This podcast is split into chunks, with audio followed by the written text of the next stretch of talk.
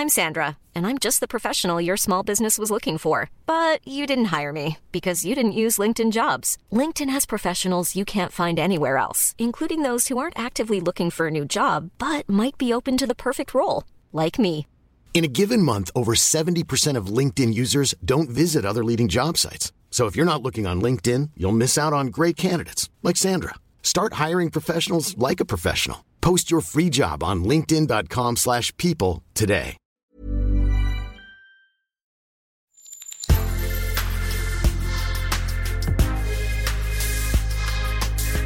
Mais avant l'épisode, j'aimerais vous rappeler que notre premier sponsor, c'est vous. Pour faire thune, vous savez qu'on a besoin de thunes. Ça prend du temps, du travail de montage, de journalisme. Je vous épargne le fichier Excel des coûts. Mais à vous qui kiffez thunes, pour assurer notre indépendance financière et pour que ça continue, eh bien il n'y a qu'un moyen, la cagnotte Tipeee. Sur Insta, via le lien en bio, ou sur Google en tapant Thune Podcast Tipeee avec 3 E, T-I-P-E-E-E. Vous êtes déjà nombreuses, nombreux, mais on espère que vous le serez encore plus. Pour que Thune continue, je compte sur vous.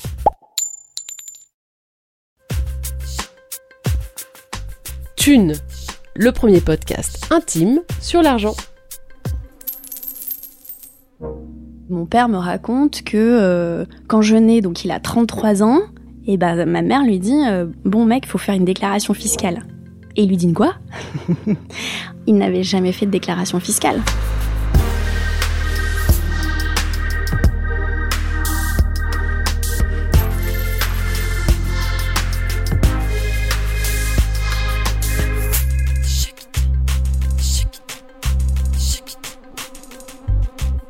Voici l'histoire d'une transmission un peu particulière et qui a grandi dans le Pays basque avec des parents anarchistes, se méfiant de l'argent et réfractaires à l'idée de posséder.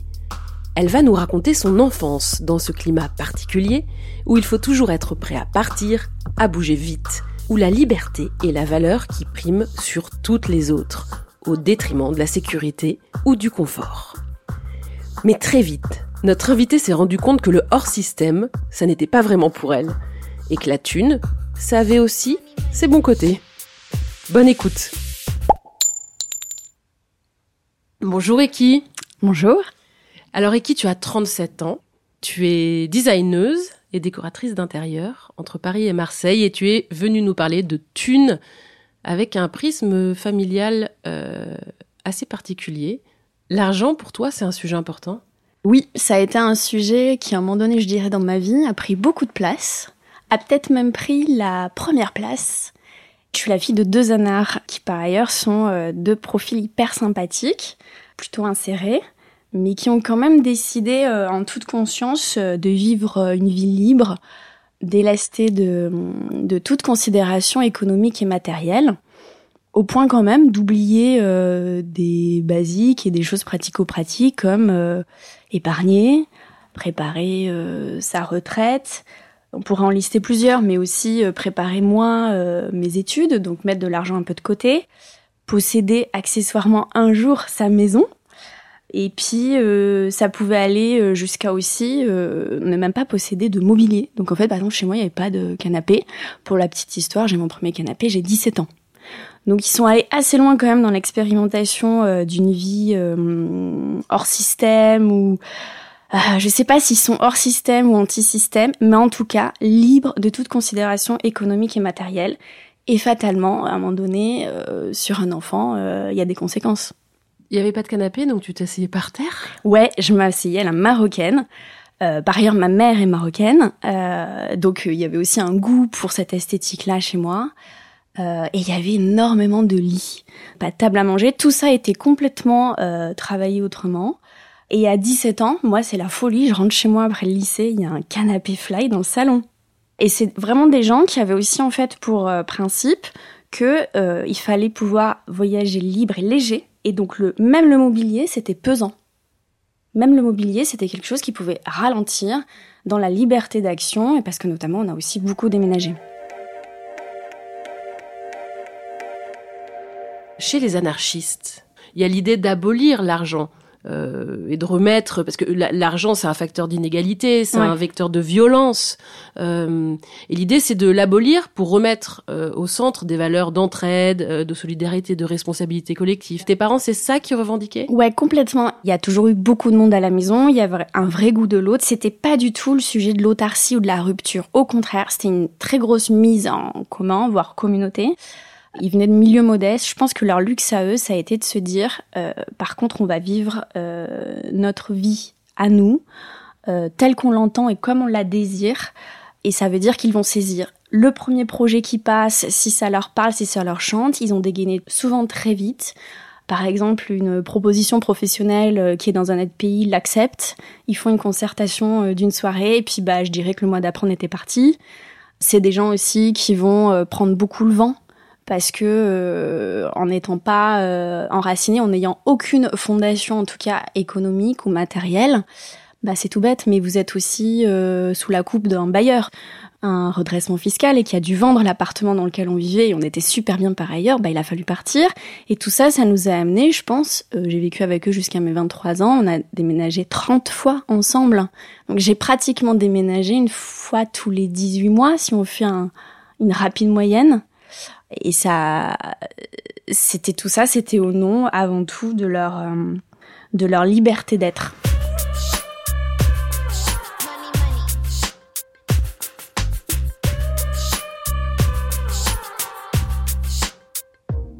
Moi, je suis native de Bayonne, mais après, on a vite gravité Pays Basque, mais côté espagnol, donc on est passé de l'autre côté de la frontière. Et puis, en fait, s'en suivent bah, 30 déménagements. Et ben moi, ils me faisaient rater les, euh, les rentrées scolaires, donc à un moment donné, ils prennent conscience de ça. Et euh, le corollaire positif aussi euh, de leur mode de fonctionnement, ça a été qu'ils m'ont confié un couple d'amis artistes peintres qui vivent en Ariège. Je suis restée 12, 12 mois avec cette famille que j'adorais par ailleurs. Et, et je me souviens, à l'époque, ça avait fait scandale dans ma famille parce qu'en fait on me confiait euh, comme ça euh, et eux étaient restés en Espagne terminés en fait de régler leurs affaires. Et je pense que par ailleurs je dois beaucoup euh, à cette famille sur mon métier aujourd'hui parce qu'ils étaient artistes peintres. Donc c'est les corollaires positifs aussi de cette vie très spontanée à l'instant au jour le jour. Il y a beaucoup de créativité il y a beaucoup de mouvement donc ça je leur dois. Quand on est anarchiste là aujourd'hui on parle de la de la conséquence que ça a sur sur l'argent, sur l'argent dans nos vies. Euh, mais par ailleurs, ça a une dimension politique aussi très forte. Euh, ils ne votaient pas, tes parents Ah si, ils étaient hyper politisés, au contraire. Mais par contre, ils ont toujours été dans une opposition entre de la subversion et de la révolution. Donc c'est des gens qui étaient pas du tout en rupture, c'est des gens qui ont travaillé, euh, c'est des gens qui avaient un tissu relationnel très riche, qui étaient autant, je dirais, au contact de couches euh, de population modeste que de gens très bourgeois. Euh, ma mère a été une militante très active euh, contre le franquisme à l'époque, et moi je les ai entendus débattre jusqu'à la fin, parce que ma mère n'est plus de ce monde, mais je les ai entendus débattre jusqu'au bout, jusqu'au bout. Et d'ailleurs à la fin, il, il concluait vraiment en disant, je pense que le pouvoir est à la nuance. C'était leur conclusion, plus de nuances. Donc une conclusion très modérée. Très modérée, qui pourtant eux ont fait l'expérience euh, de quelque chose que moi j'ai considéré d'assez radical euh, d'une certaine façon. En termes économiques et matériels, c'était le niveau zéro, même aucune capacité même à articuler euh, des, des, sommes et des masses d'argent. Il y avait vraiment pas un euro sur aucun compte nulle part. Mais ils travaillaient. Ouais. Donc tu dis qu'ils travaillaient tout le temps. Tout le temps, mais en indépendant. Donc c'est quand même déjà un pas de côté. C'est quand même des gens qui ont euh, pratiquement eu aucune expérience salariée. Pratiquement. Ils en ont chacun une, je dirais, dans leur parcours. Pour ma, la petite histoire, pour ma mère, ça a fini en prud'homme, qu'elle a gagné, mais ça a quand même fini en prud'homme, donc c'est dire qu'elle était peut-être pas si ronde que ça malgré tout. Et mon père, c'est sur la fin de sa carrière professionnelle, ça a été les dix derniers kilomètres, j'aime bien lui dire, et ça l'a aidé. Parce que c'est la seule fois dans sa vie où à un moment donné, il a touché du pognon. Vraiment du pognon. Oui, parce que grâce au salariat. Ouais, parce que c'était euh, des indépendants, mais c'était pas comme aujourd'hui la grande époque des indépendants. Enfin, c'est un sujet de toute façon parce que c'est pas aujourd'hui parce qu'il y a beaucoup d'indépendants que les indépendants s'en sortent tous super bien, loin de là. Mais en attendant, c'était beaucoup moins euh, répandu qu'aujourd'hui, les indépendants des années 70, 80, 90. Et c'était le bordel hein, au niveau juridique. Moi, quand j'ai commencé, parce que j'ai aussi mis mon nez dans la retraite quand il a fallu faire des montages de dossiers, je vous raconte pas le sketch. Il nous a fallu deux ans pour remonter 40 ans de vie comme ça, euh, avec euh, des boîtes qui ont été ouvertes, qui ont été fermées, des dépôts de bilan.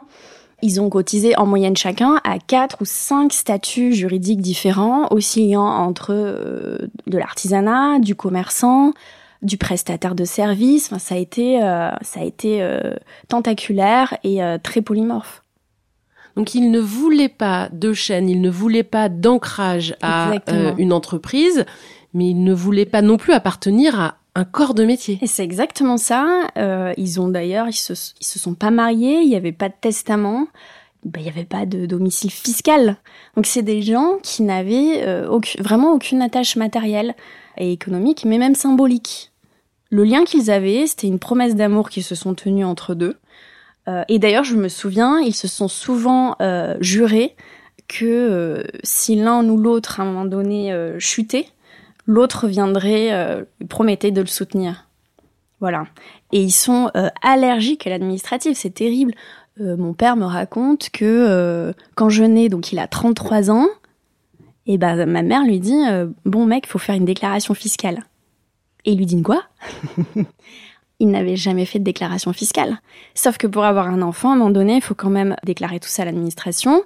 Et il se retrouve à aller aux impôts et à dire bon, je vais vous dire la vérité, je viens d'avoir un enfant, je dois faire une déclaration fiscale, j'ai jamais déclaré quoi que ce soit à l'administration fiscale. Et ça, c'est la, partie romantique de l'histoire. Il tombe sur un agent des impôts qui est fasciné, qui euh, se déporte du, du, bureau, vient le voir et lui dit Permettez-moi de vous serrer la main, félicitations, j'ai jamais entendu ça, et qui va le régulariser. Et l'histoire de mes parents, c'est aussi ça c'est que bien des fois, euh, on se dit Bon, bah là, c'est le moment où ça va, ça va cracher il va se passer la fois trop ou euh, euh, le truc qui va peut-être vraiment potentiellement les faire plonger. Et en fait, ça génère aussi sur leur chemin quand même des attitudes et des comportements assez bienveillants qui va les sauver. Deux, trois fois qui va les sauver. Mais on n'aura pas tous dans notre parcours la chance de croiser ce fameux agent des impôts qu'on remercie de tant de souplesse euh, à l'égard de mon père qui en fait quand même était complètement fiscalement hors des clous depuis dix ans. Et ils ont beaucoup de jalons comme ça euh, la spontanéité va aussi amener de la débrouille, des systèmes D et des rencontres qui vont devenir assez clés. Mais ils ont quand même décidé de faire un enfant. Ouais, alors ça non, parce qu'en fait la réalité c'est qu'ils avaient plutôt acté qu'ils en feraient pas, donc ils étaient plutôt partis pour être cohérents, euh, jusqu'au jour où ma mère tombe enceinte et pourtant elle portait un stérilet. Donc euh, l'histoire c'est ça, et, euh, et cet enfant il le garde.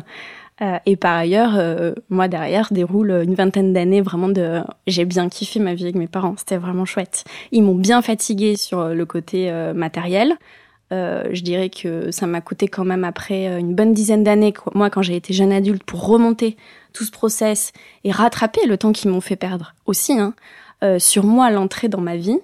Mais par ailleurs, au niveau au niveau plaisir et vie ensemble, j'ai un vécu assez exceptionnel à leur côté.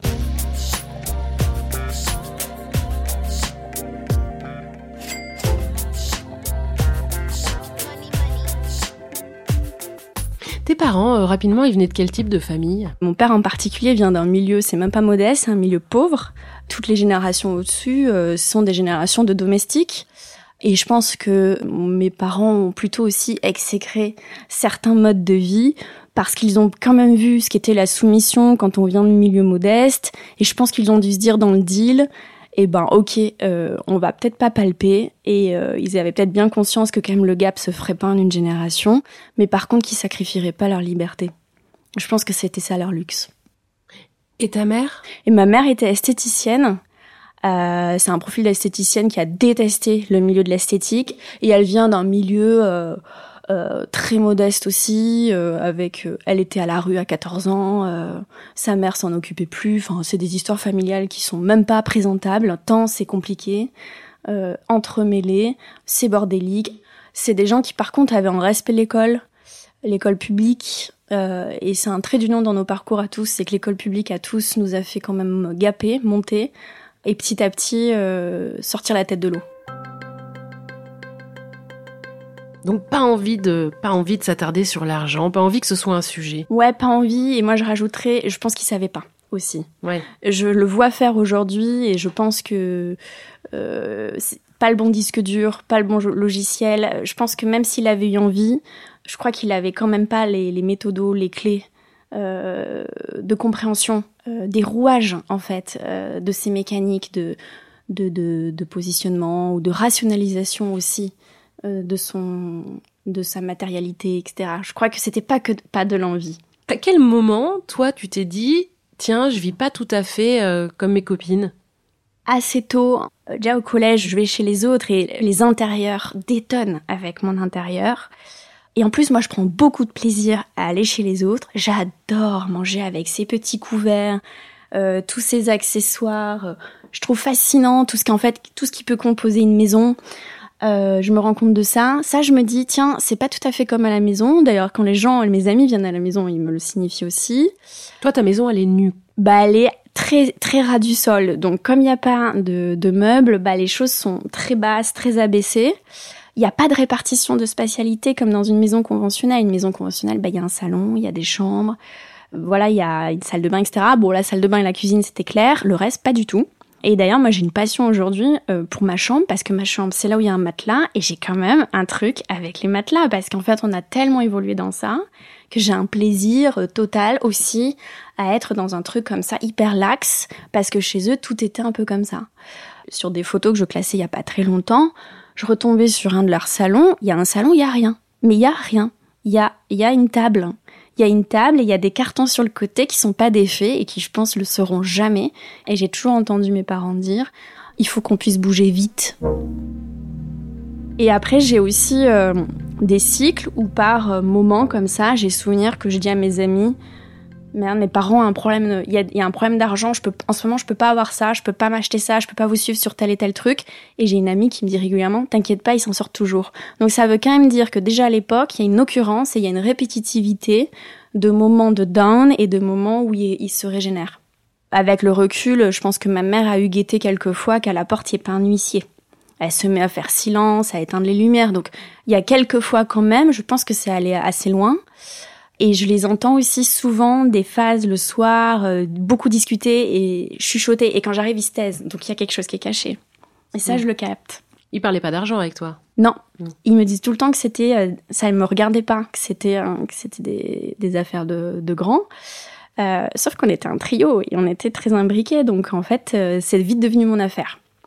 Tes parents, ils mettent une attention quand même sur l'apparence, sur les vêtements? Non. Non. Non. Parce que ta mère était esthéticienne, ouais. donc. Euh... Non, non, pas du tout. Mais ils exècrent le matériel. Hein. Donc, par exemple, quand moi je veux des godasses Nike, c'est euh, c'est compliqué hein, de les avoir. Euh, il faut les il faut les poncer, il faut les travailler au corps. Et ils ont d'ailleurs pas la notion euh, des marques. Par exemple, je veux un téléphone Nokia qu'on on a tous voulu dans les années 2000. Et je vais avoir un, un bail SFR qui me convient pas du tout, un Alcatel. Euh, mais pour eux, un téléphone portable est un téléphone portable. Et ils ont pensé me faire hyper plaisir ce jour-là. Et je me souviens que moi, ça me... Euh, je bouillonne. Ça me va pas du tout. C'était pas du tout la même chose. Et pour eux, c'est la même chose. Et euh, là, il y a un point de, rupture aussi sur tout ce qui va être les codes aussi de société dont ils n'ont que faire.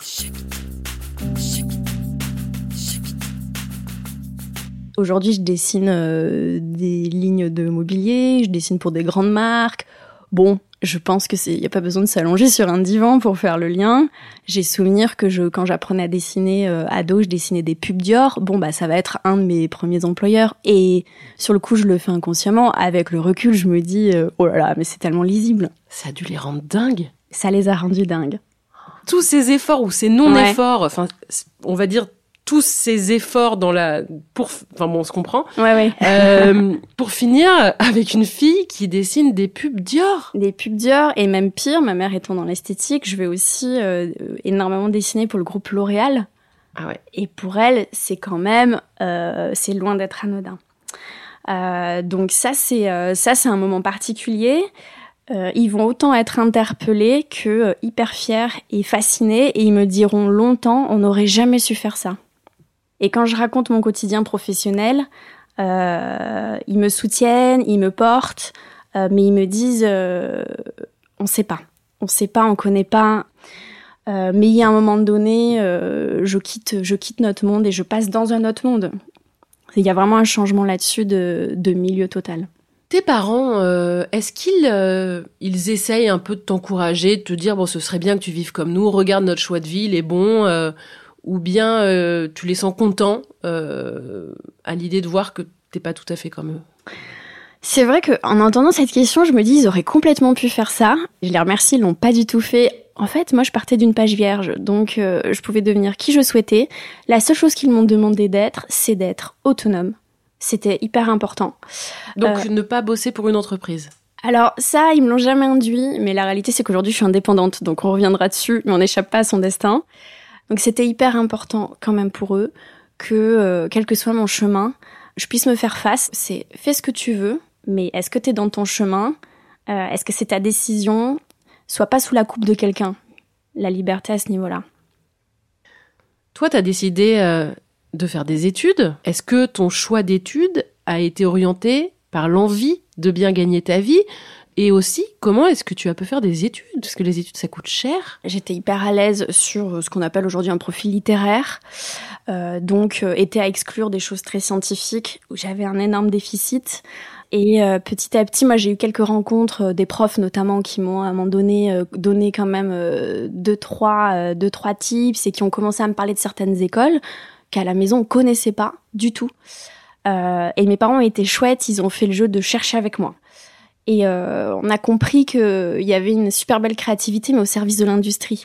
Donc petit à petit, moi, c'est quelque chose qui m'a beaucoup parlé. Et euh, j'ai passé les concours, ça a marché. J'ai fait l'école boule, qui est le genre de concours épouvantable où il y a 2% d'admission. Je pense que je me rendais pas du tout compte non plus dans quoi je mettais les pieds. Ce que je savais, c'est que c'était des métiers d'excellence, que c'était identifié comme quelque chose qui avait une valeur et que c'était référencé. Et ça, pour moi, ça avait de la valeur. C'était important. Boule, c'est gratuit euh, et c'est une école, euh, c'est une des rares écoles, euh, grandes écoles françaises qui sont euh, complètement gratuites.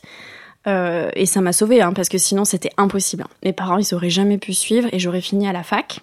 Là, moi, j'étais rentrée dans une machine, j'avais compris que j'avais mis le pied euh, dans la porte d'un autre monde. Et là, moi, j'ai bourriné euh, trois fois plus que les autres.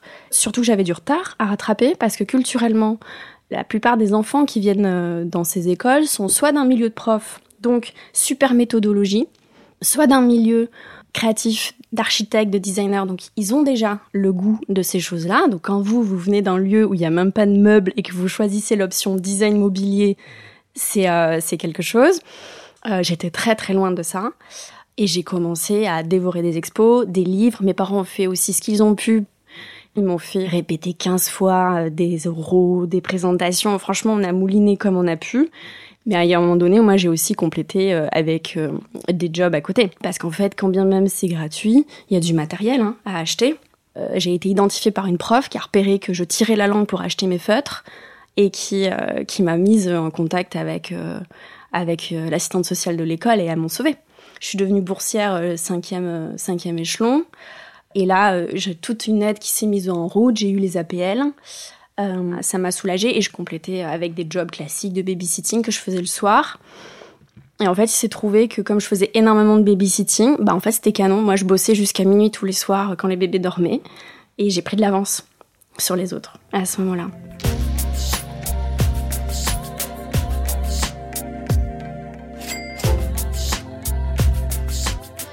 Sors de l'école boule, tu as. T'as quel âge?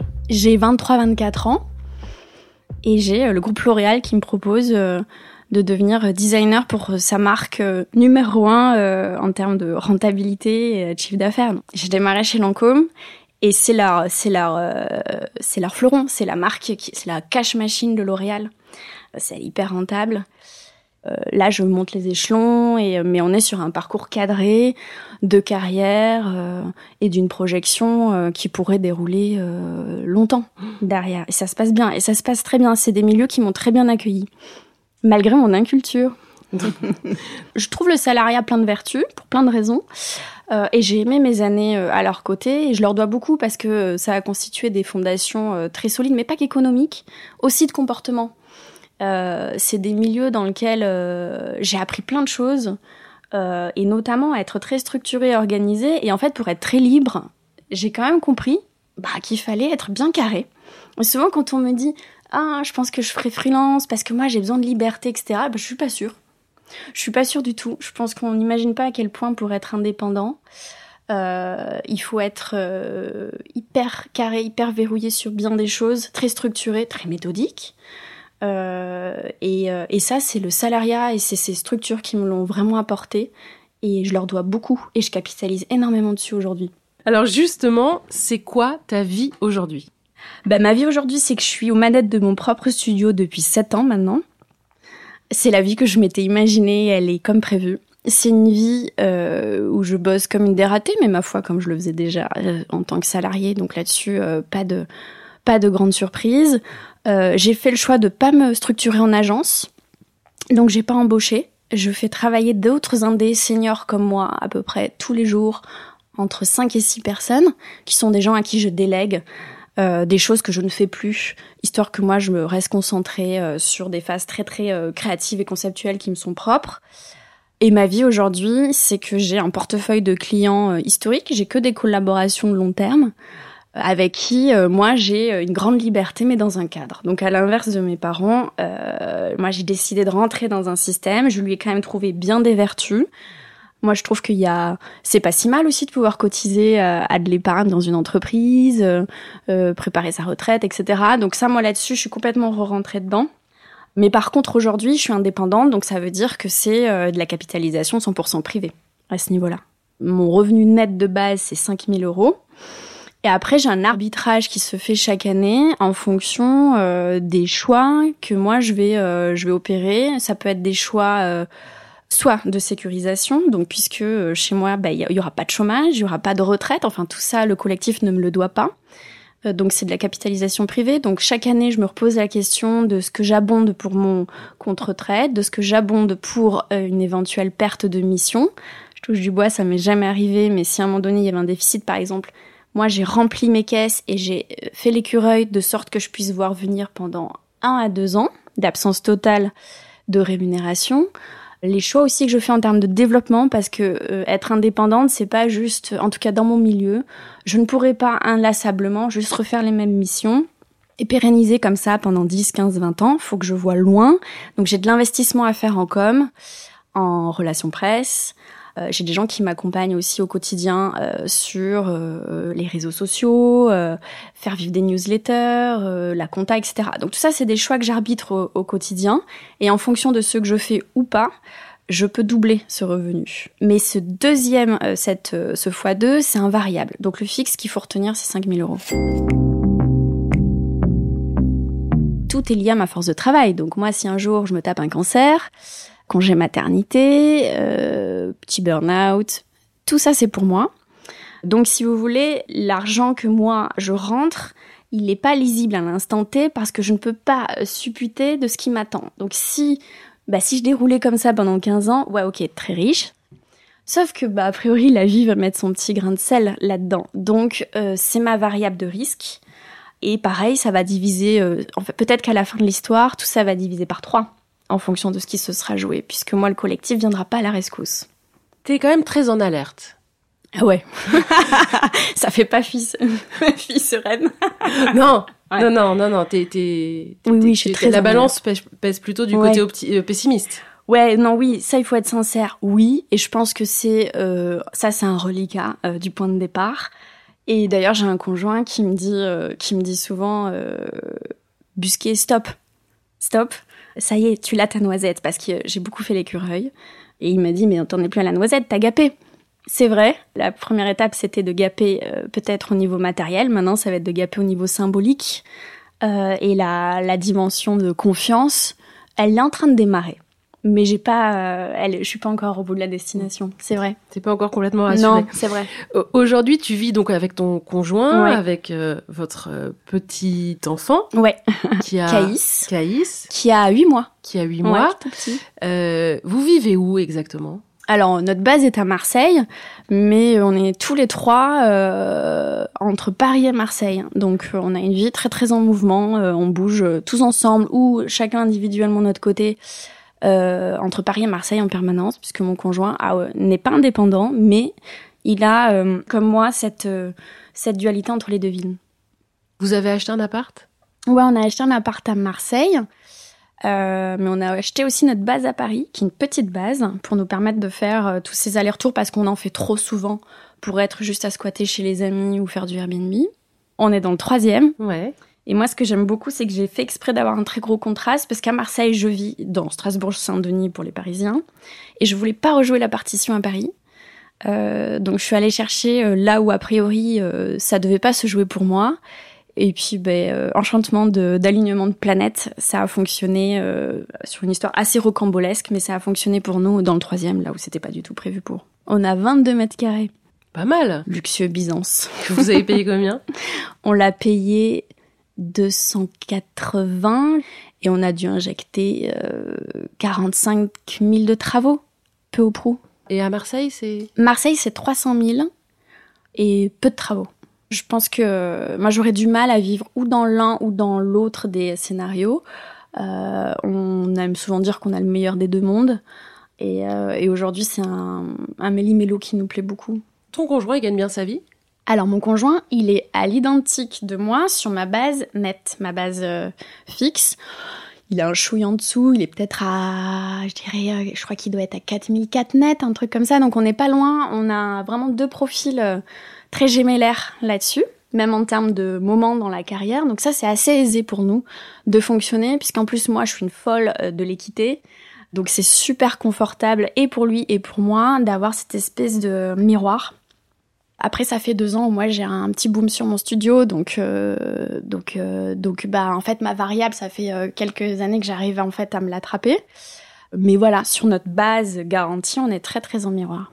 On est à 2300 net, je dirais, de crédit tout cumulé. Euh, et on arrive à annuler plus ou moins euh, le crédit qui est lié à Paris parce que sur nos moments d'absence, on loue en Airbnb puisqu'on est en résidence principale sur cette partie-là. Donc, tu as une vie confortable aujourd'hui. Voilà. Ouais. Mon père, euh, mon père dirait euh, très confortable à ses yeux. Alors, ça te fait quoi? Bah c'est super. Moi j'ai pas compris en fait. bah moi ma conclusion c'est que en fait euh, l'argent et le matériel ça peut être une super belle source de kiff. Donc là-dessus je les rejoins pas. Euh, et Tes ça- parents? Ouais mes parents. Oui, oui là-dessus je je rejoins pas du tout. C'est un vrai bonheur aussi, en tant que nana en particulier, de pouvoir rincer euh, les hommes à la maison, euh, de pouvoir euh, aussi faire face à pratiquement tout, de voir rien à personne. On se fait pas seul, ça c'est faux, parce qu'il y a du capital culturel, il y a beaucoup d'autres choses qui se jouent, mais en tout cas sur une partie très matérielle, moi ça c'est quelque chose que je lâcherai pas, et c'est un, un- une vraie source d'enthousiasme et de bonheur que d'être aussi à l'aise, voire plus que la plupart des hommes qui m'entourent. Et là-dessus, en plus dans mes amis, je me retrouve pas du tout. C'est un modèle assez rare malgré tout. Je sais pas pourquoi les femmes se saisissent pas plus de ce pouvoir parce que parce qu'en fait euh, c'est une vraie option. Dans le bilan, cela dit, je comprends ce qui a été interrogé par mon milieu de départ euh, sur les schémas. Et c'est vrai que moi, la première, je m'ennuie très très vite des vies ordinaires et des vies banales et conventionnelles, et je comprends complètement ça. Je comprends que ça, ça a été interrogé. Je comprends la tentative aussi d'expérimentation de mettre en place d'autres modèles, et là-dessus, je trouve qu'il y a vraiment des imaginaires à reboiser parce que globalement, j'ai le sentiment que euh, c'est assez ennuyeux ce que je vois autour de moi, dans les façons de vivre, etc. Et dans les craintes aussi des gens. Il y a peu de créativité, et je donne raison là-dessus aux darons. Ton rapport à l'argent, euh, avec le fait d'en avoir, est-ce que tu trouves qu'il est devenu euh, d'un seul coup fluide? Est-ce qu'il est apaisé ou est-ce qu'il est encore euh, source d'angoisse Non, non, moi là-dessus, c'est euh, c'est un bonheur. Après, euh, j'ai des réflexes, je suis pas sûre que je les perdrai. Je fais partie des gens qui regardent tous les jours euh, leur compte bancaire. Je sais pas ce que je regarde d'ailleurs. Des fois, je me raconte que je vérifie qu'il n'y ait pas euh, une infraction, une fraude, mais je crois que c'est pas tout à fait vrai. Donc, euh, comme on se le disait, la sérénité, c'est pas pour tout de suite. Je me souhaite que ce soit le cap d'après. Mais par contre, l'argent, c'est une source de joie, hein, très clairement pour moi. Et j'ai un rapport sur euh, certains sujets complètement débridé à l'argent. Le cap écureuil, c'est réglé. Donc maintenant, place au bonheur. J'ai aucun souci à sortir des grosses sommes ou des gros volumes d'argent pour des choses qui, par ailleurs, dans mon milieu, n'étaient pas estimées. C'est pas mon histoire. Par exemple, j'ai un plaisir euh, personnel à inviter régulièrement euh, mon père et mon conjoint euh, à des restaurants. ben ça peut coûter 1000 euros, euh, je les rince avec plaisir. À des très bons restos. Au des très bons restos et c'est pas tous les jours, hein. mais c'est une tradition qu'on a instituée par exemple à faire ça quand euh, je fais des bonnes années. Je me dis pas aïe aïe aïe, au contraire, je me dis chouette, c'est trop bien, on a pu passer ce moment ensemble et c'est grâce à cet argent que j'ai gagné par ailleurs euh, toute seule comme une grande. Donc j'en requiers beaucoup beaucoup beaucoup de plaisir. Le regard de ton père sur tout ça, il est comment? Est-ce que tu as déjà eu l'impression qu'il te voyait un peu comme une vendue au grand capital? Non, pas vendue parce que euh, parce que déjà c'est un milieu que j'ai quand même quitté. C'est un milieu dans lequel euh, moi j'ai poussé des idées. Donc au contraire, lui ce qu'il a ce qu'il s'est dit, c'est euh, que c'était bien, ça faisait très d'union entre des mondes qui se parlaient pas. Donc au contraire, il était content de ça. Par contre, très clairement, c'est pas son histoire et moi, la sienne n'est pas la, la mienne. Il y a vraiment deux identités distinctes, mais il y a du respect réciproque. Non, non, je, je crois pas du tout que je sois une, une vendue à ses yeux. Euh. Vous avez euh, souvent des conversations sur euh, ses convictions et la façon dont, dont ils t'ont élevé, tes parents? Oui, souvent. Et c'est intéressant d'ailleurs de les avoir maintenant que, que, je suis parfaitement adulte et qu'on puisse se parler à un niveau dépassionné, au niveau émotionnel. Et puis aujourd'hui, nous, on est amis avec, avec mon père. C'est un type que j'aime bien, même si c'était pas mon père, je le trouverais chouette. Et on s'est dit les choses. On s'est dit les choses et, euh, et il a conscience de l'instabilité euh, que ça, la fragilité malgré tout que ça peut amener aussi euh, cette absence totale d'argent pour un enfant. Il l'a, il l'a bien compris. Et à l'inverse, il comprend aussi pourquoi moi j'ai décidé de fonctionner autrement. Et par exemple, maintenant que j'ai un enfant, il observe ce que je mets en place pour ce bébé. Je pense qu'il réalise tout ce que du coup il n'avait pas structuré. Ce que tu mets en place matériellement Ouais, par exemple, j'ai on a déjà mis en place euh, un petit compte euh, où on lui provisionne tous les mois euh, des poches parce qu'en fait de toute manière des poches. des poches d'argent parce qu'en fait de toute manière un jour cet enfant bah il va devoir se loger au moins le temps des études et c'est pas la peine d'attendre. On le sait ça va venir. Donc on le, on le met tout de suite de côté de sorte de pas avoir à se poser cette question dans 20 ans. Et ça c'est vrai que ça lui est étranger et il nous dit bon en vrai c'est super c'est bien de faire ça parce que avait contracté un petit crédit à un moment que je me suis récupérée. Je pense que c'était pas énorme. Je pense à représenter à l'époque 5-6 euh, 000 euros qu'il fallait sortir pour une année. Ils l'ont pris en crédit, ça leur en a coûté 8. Et au final, c'est moi qui ai fini de payer ce crédit quand j'ai démarré euh, professionnellement, puisque j'ai tout de suite euh, bien démarré.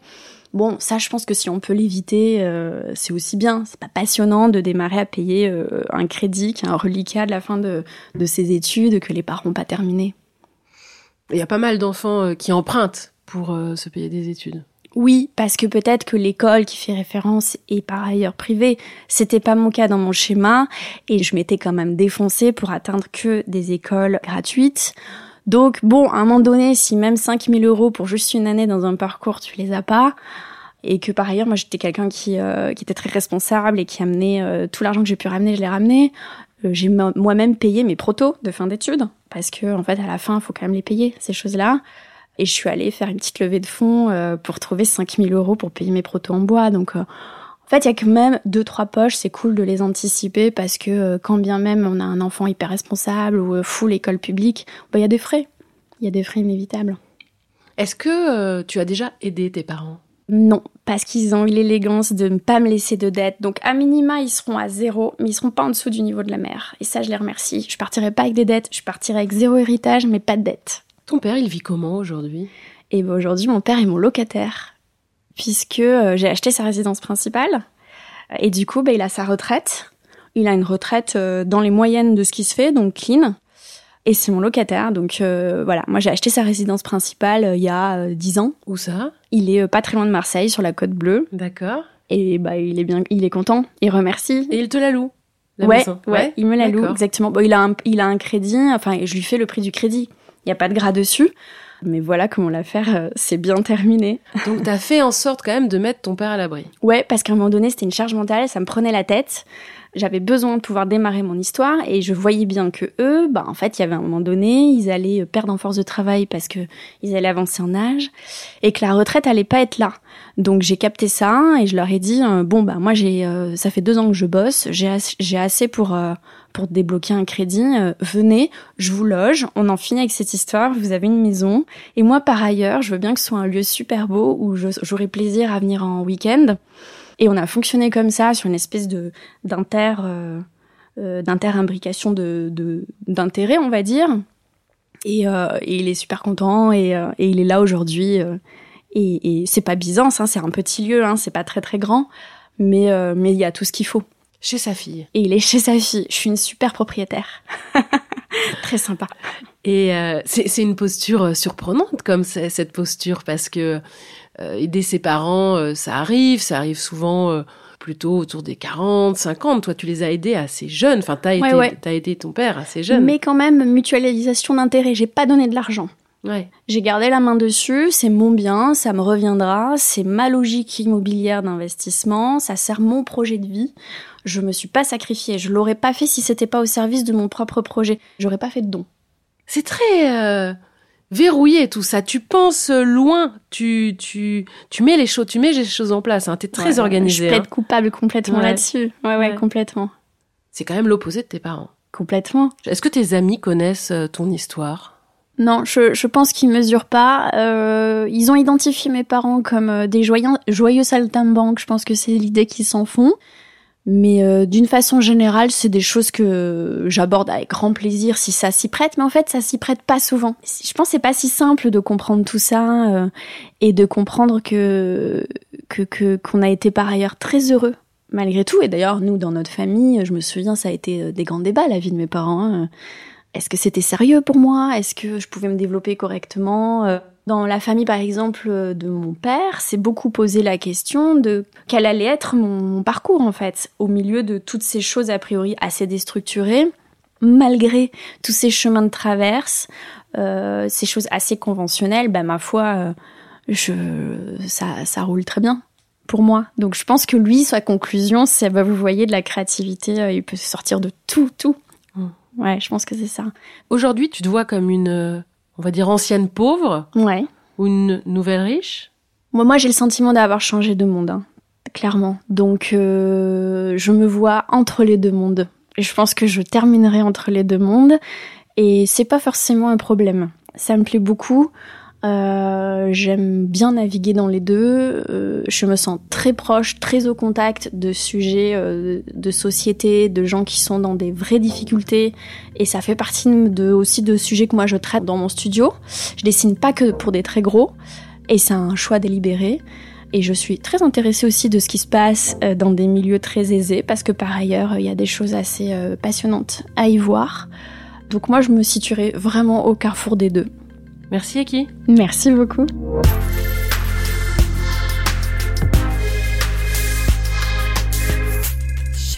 Voilà, vous avez encore écouté un épisode de Thune, un podcast de Laurence Velli et Anna Borel. Cet épisode a été réalisé par Laurence Velli, monté par Frédéric Fortuny et accompagné d'une musique d'Emma Bitson. Si vous aimez Thune, vous pouvez nous soutenir. Le plus simple, c'est des étoiles et des commentaires sur vos plateformes d'écoute. Pour nous contacter, vous pouvez passer par Facebook ou notre compte Instagram. Nous avons aussi lancé une cagnotte Tipeee, parce que donner un peu de thune à thune, ça fait sens, et on en a besoin pour continuer. Vous la trouverez dans le lien de la bio de notre compte Instagram. Merci et à très bientôt.